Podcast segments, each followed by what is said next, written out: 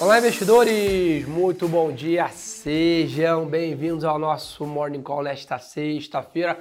Eu sou o Gerson Zalorense, estou ao vivo com vocês aqui direto dos estúdios do BTG Pactual Digital. E sabe quem está comigo aqui? Tradicionalmente, sexta-feira, grande Red Equity aqui do Research, Bruno Lima. E aí, meu amigo? Bom dia, bom dia pessoal, tudo bem?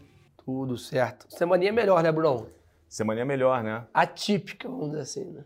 Atipicamente melhor, né? Dado a recorrência, tá, tá difícil.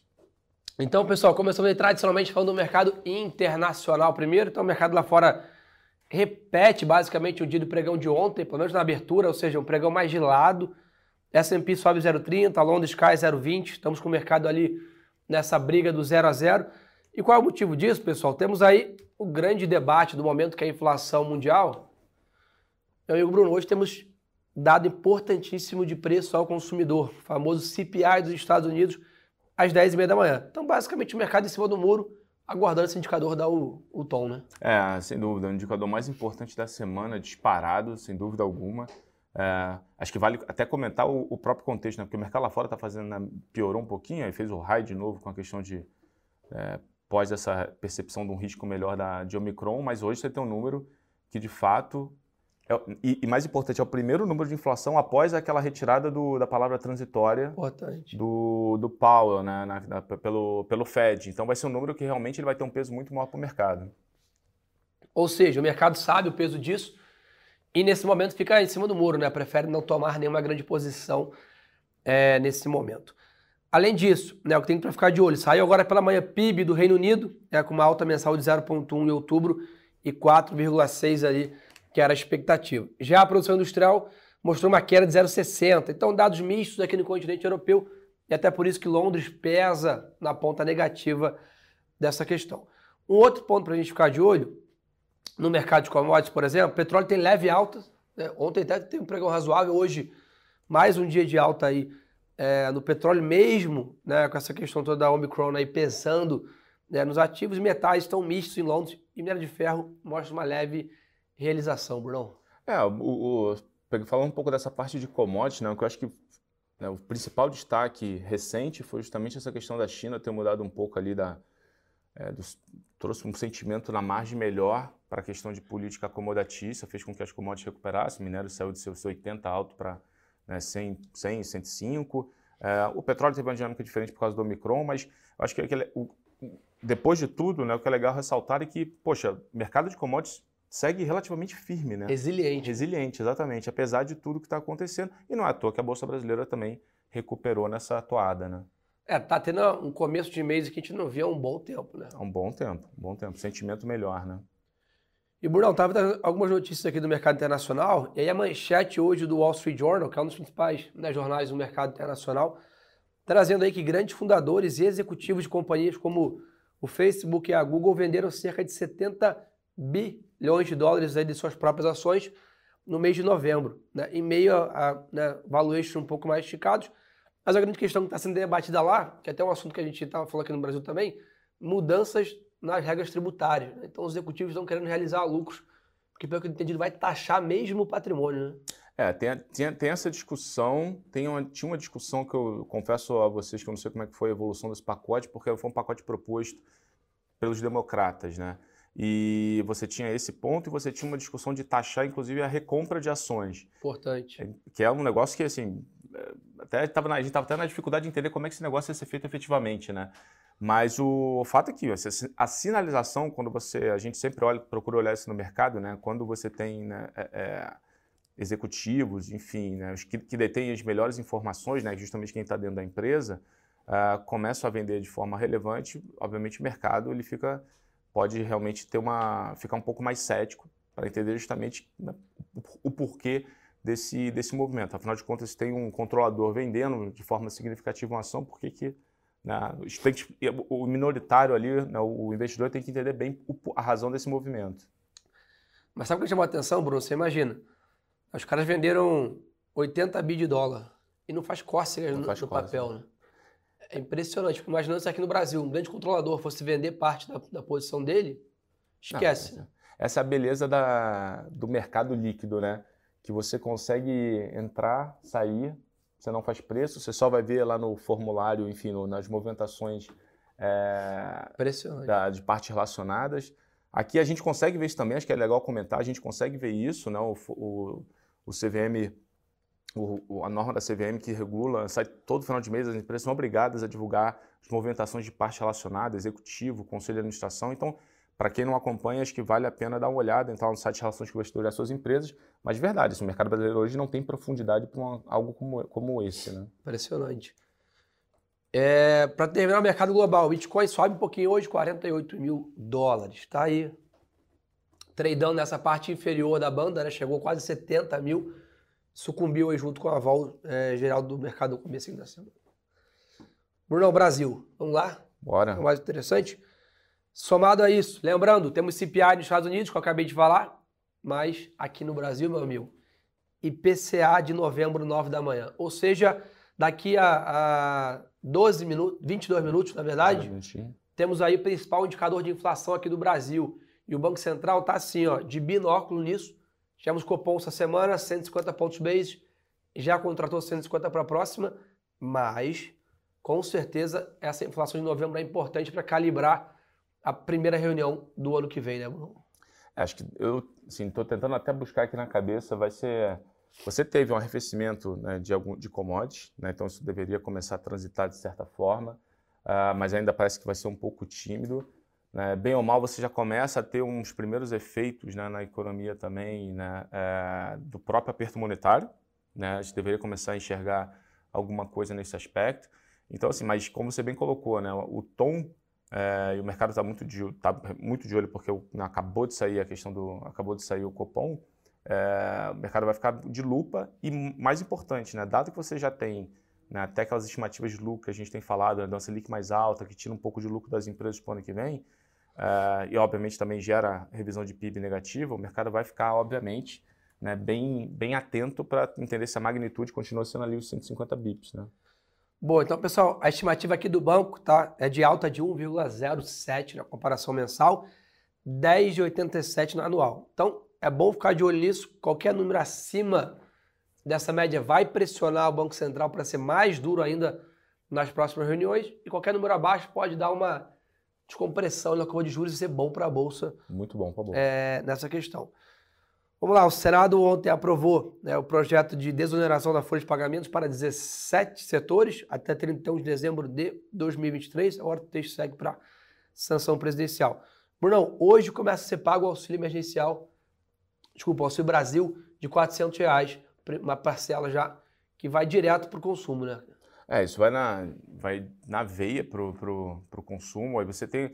Até o pessoal está perguntando aqui, eu tô, tô, no Instagram aqui olhando, o pessoal perguntou um pouco sobre essa questão de varejo, né? Tem a sazonalidade, que eu acho que é importante colocar. Todo final de ano você tem um décimo terceiro, você agora, né, para quem obviamente está empregado, e enfim, agora você tem a questão do, né, do, do, auxílio. Então, você, naturalmente, a sazonalidade do final do ano, você já tem uma massa é, é, uma massa de renda, né, de, de, dinheiro em circulação maior, uma parte disso né, provavelmente vai para consumo. Acho que é importante comentar que o setor de consumo, pelo que a gente tem conversado com as empresas, seja de shopping, seja as empresas de varejo de vestuário, enfim, varejo online tem uma dinâmica diferente, é, assim, os números estão vindo bem. Bem. Sim, os números estão vindo realmente, assim, é, é, melhor. Inclusive, no nosso relatório que a gente divulgou essa semana de revisão de estimativa para 22, a gente revisou positivamente os números do setor de varejo para o ano que vem, mesmo, aí já pegando o gancho aquele pessoal, com a Selic mais alta. É, porque o varejo hoje, Bruno, está sendo bem punido, né? Se eu olhar a performance dos últimos dias, meu Deus do céu. Não, tem sido, assim, tem, tem esse ponto do, da própria aumento de juros, é, mas acho que tem também assim, alguns aspectos um pouco micro, né? Empresa, história, história. Boa, pessoal. O governo aprovou ontem licitação de 11 blocos do pré-sal na exploração aí dos campos mais profundos e assinou nove autorizações de ferrovias com investimento de 52 bi. Então, infraestrutura bombando aqui no Brasil. Ah, no corporativo, ontem, né, quem acompanhou foi o IPO da Nubank, né, começou a ser negociada ali, a ação fechou com mais de 10% de alta. Ambev vai pagar dividendo aí 0,13 reais por ação e 0,47 em JCP. Então, basicamente aí 60 centavos aí é, em dividendos, ou seja, empresa distribuindo o seu lucro, que a gente até falou isso no podcast ontem, né? Exatamente. Inclusive, Já deixando para vocês o convite, eu, o Brunão aqui né, e a Marcele batemos um grande papo né, no, no, podcast aí falando de valuations e etc. Então, bom ficar de olho, daqui a pouco sai aí nosso podcast falando disso. Exatamente. Geração de lucro, distribuição de riqueza para acionista. É, exatamente. Papo bom, muito bom. Vamos lá, pessoal, o Enjoei, tá? Lembrando, o Enjoei fez o IPO recentemente, né? Então faz seu primeiro M&A depois do IPO e compra a plataforma de artigos de luxo gringa, que é, era da, da, da atriz aí Fiorella Matheus, por 15,1 milhão, milhões de reais. A Vamos, controladora da Simpar, comprou a HM Pilhadeiras por 150 milhões e a Simpar, projeto de investimentos de 10 bilhões de reais em 2022. Ah, aqui, Bruno, dado interessante, hein? A taxa de ocupação da Azul em novembro, hein? Foi para 83%. Ou seja, aquilo que a gente vem falando aqui, back to normal, né? Voltando ao normal, as demandas aqui no geral de, de aviação civil. Né? É aquela discussão da demanda reprimida, né? Começou em bens e produtos, depois você, trans, você vai transferindo isso para restaurante, para lazer, né? Viagem está dentro desse. É, e as próprias reduções das restrições, naturalmente, deveria fazer com que voltasse. Boa. E a última notícia aqui, a Corsan, a companhia de saneamento do Rio Grande do Sul, protocolou a CV no seu pedido de IPO. Que, que aliás, é um, é um deal interessante para olhar, até porque você teve, vai ser o primeiro deal de saneamento, a primeira operação de saneamento, né, de, digo assim, de IPO, após a aprovação do marco de saneamento, né, ah, de, é? de empresa pública, vir no mercado. Então vai ser interessante olhar o apetite dos investidores e o valuation, porque o setor de saneamento, assim como boa parte do setor né, de serviços básicos, ele também está com valuation bem, é, bem deprimido. Né? Sabesp, Sanepar, enfim. Então vai ser bem interessante olhar para a gente entender onde é que está a métrica aí de, de valuation relativo. Boa. O pessoal perguntou aqui, Gerson, você dizia que a bolsa caía antes por causa dos precatórios. E agora? É, Marcelo, acho que a Bolsa primeiro deu um bom buyback, né? Chegamos a está com quase 6% de alta no mês de dezembro, que é uma excelente performance. E o que a gente tem percebido agora é que a Bolsa está tá com uma melhora na dinâmica de trade frente aos demais mercados. Né? Basicamente, o dia de alta a gente também sobe, dia de queda a gente acompanha a queda, o que estava acontecendo antes. Dia de alta a gente subia menos, dia de queda a gente caía mais. O que a gente percebeu a mudança depois da PEC dos pecatórios é uma melhora de assimetria com o mercado global, né, Bruno? Mas é. é, óbvio que vai ter dias de queda também, né? Não, não tem. Assim, acho que até estava discutindo isso ontem com o pessoal ali do, do B2C, né? Se, você, se a gente pegar o mercado lá fora, os hedge funds, os fundos lá fora estão ganhando dinheiro. O pessoal está performando, né? Vamos lá, o pessoal está performando porque o mercado está muito bem. Então, pô, ninguém tem. Né, você não tem um incentivo nenhum em ficar tomando um risco adicional desmensurado, desmedido no final do ano agora, se você está olhando lá fora. Brasil acabou melhorando a margem por questões de China, sofreu lá atrás por questões de China, a China está dando um sinal mais positivo, melhorou um pouco, e PEC precatório também, obviamente, ajuda, né, de certa forma, é, né, vindo ali construtiva, a, a, reduzir essa pressão da curva longa de juros, o que também é positivo para a Bolsa. Mas, assim, é, aqui no final do ano, a gente está, é sempre vale importante lembrar, a gente está entrando num ano bem complexo, né, não é trivial. Né, então, acho que também está todo mundo calibrando as carteiras agora. Boa. O pessoal perguntou aqui, ó, a indústria e o comércio reclamaram de ter sido contratado mais um e meio já para a próxima reunião, dado que a economia dá sinais de arrefecimento. É importante lembrar que é o seguinte, o objetivo do Banco Central é controlar a inflação. Né? E basicamente, mesmo que às vezes esse remédio seja mais amargo para a economia em geral, com certeza, se ele não contratasse um e meio para a próxima, a gente ia ter um problema grande de expectativa de inflação para 22 e 23. Então, acho que assim, Infelizmente, né, dado essa, esse cenário de inflação meio catastrófico, o Brasil importando inflação, volta do consumo aqui. Então você tem inflação de oferta e inflação de demanda, dos dois lados. Infelizmente, a gente precisa de um remédio mais amargo para ancorar a inflação do ano que vem, para não ter uma chance de ter uma inflação de dois dígitos de novo né, no ano que vem, né, Bruno? É, e até, até pegando um gancho, é, ontem nesse mesmo call com o pessoal do B2C, o Álvaro até levou, o, o Álvaro Frasson trouxe um ponto bem importante, ele comentou que, poxa, a, a questão do fenômeno inflacionário, né, não é só Brasil, né, digo assim, não é só macro local, né, não é só as questões nossas aqui. Por exemplo, o México também está tendo um spike na inflação. Então você tem uma parte que é, da inflação que é global, como você bem colocou, você tá, a gente está importando uma parte dessa inflação, a outra também tem uma, as questões nossas. Então o Banco Central tem que calibrar exatamente né, esses dois, esses dois é, fenômenos, né, enfim, esses, ponderar esses dois lados para dar um remédio que nesse momento tem que ser mais eficiente, né? Sem dúvida. É... Ah, Bruno, ponto bom aqui, o pessoal perguntando o que tem de oportunidade para 22.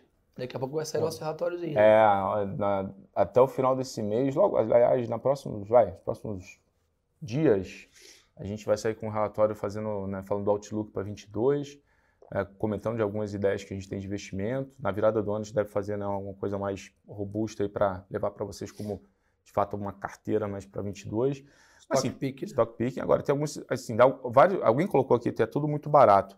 É, tem várias coisas que Foi realmente Luiz, estão com valor Luiz. atrativo. É, o Luiz está aqui, ó, o Luiz aqui é verdade. Tem várias coisas que estão realmente com valuation muito deprimido, que a gente discute aqui, bate muito na tecla, que é, poxa, o que que você tá, o que que tá no preço, né? Setor de banco.